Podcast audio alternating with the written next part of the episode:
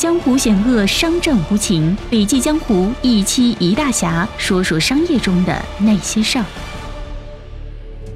笔记侠的听众你好，我是晴天。如果今天的内容你有话要说，欢迎文末留言。品牌这个概念有时候很大，有时候很小。品牌有什么作用呢？通俗来讲，就是让人记住你、喜欢你，有好的机会时会想起你。对于消费者而言，品牌能够帮其简化决策过程，降低选择风险，并且提供身份识别；对于企业而言，品牌能够帮助其提供溢价、聚集资源以及进行风险保护。因此呢，建立品牌为企业做好品牌规划是非常重要的一课。但具体如何做呢？那么接下来，让我们一起来听一听中国国际公关协会理事李国威先生的看法。缺少品牌战略规划是当前大多数中国企业存在的一个普遍现象。正是由于没有明确具体的方向，这些品牌在传播与推广的过程中往往不知所措，充满随意性，很难达到理想效果。因此呢，在企业品牌的发展过程中，品牌战略规划必不可少。那么，没有品牌基础的企业又该如何进行品牌规划呢？接下来，我们来举个例子。如果你的孩子长相平平，缺少特点，学习一般，你怎么样才能让老师记住他，并且喜欢他呢？方法就是找到孩子与众不同的地方，然后将其展示给大家。同时还要注意，不能让这种与众不同的形象遭到破坏。这种方法正好和品牌规划的三个主要部分相契合，那就是品牌定位、品牌传播和品牌管理。首先，我们来说一说品牌定位。所谓品牌定位，就是找到你与竞争对手的差异点。商业战场要想在激烈的市场竞争中脱颖而出，就一定要给客户一个选择你的理由。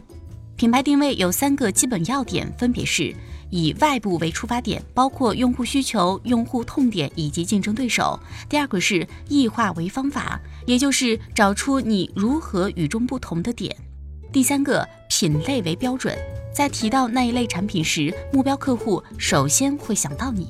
比如说，你被任命为一个连锁商务酒店的品牌经理，该酒店呢主要为仅有过夜、上网等这些简单需求的商务人士提供服务，价格为九十九到三百九十九元。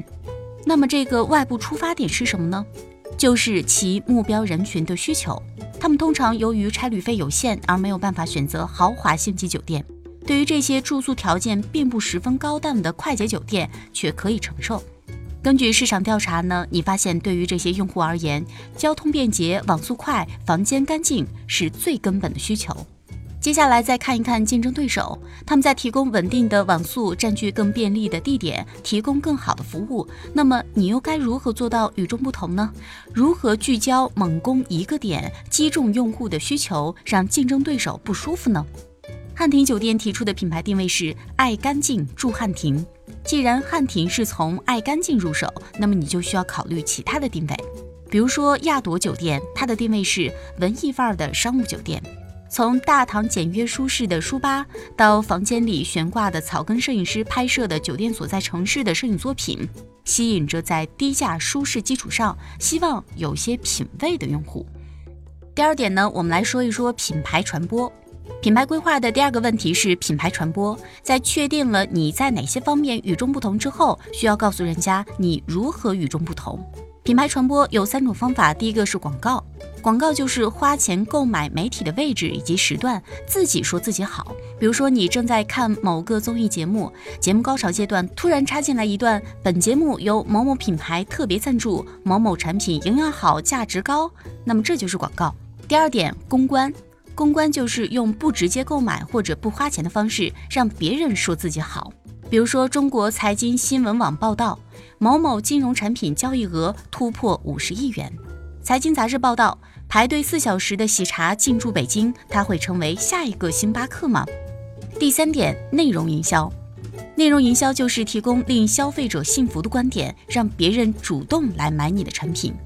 著名新媒体网红胡心树在公号“胡心树”上发文说：“如果男友送你二手礼物，你会生气吗？”他提出的观点是，二手的定义早已更新换代，它不再是退而求其次，而是花更少的钱过更好的生活。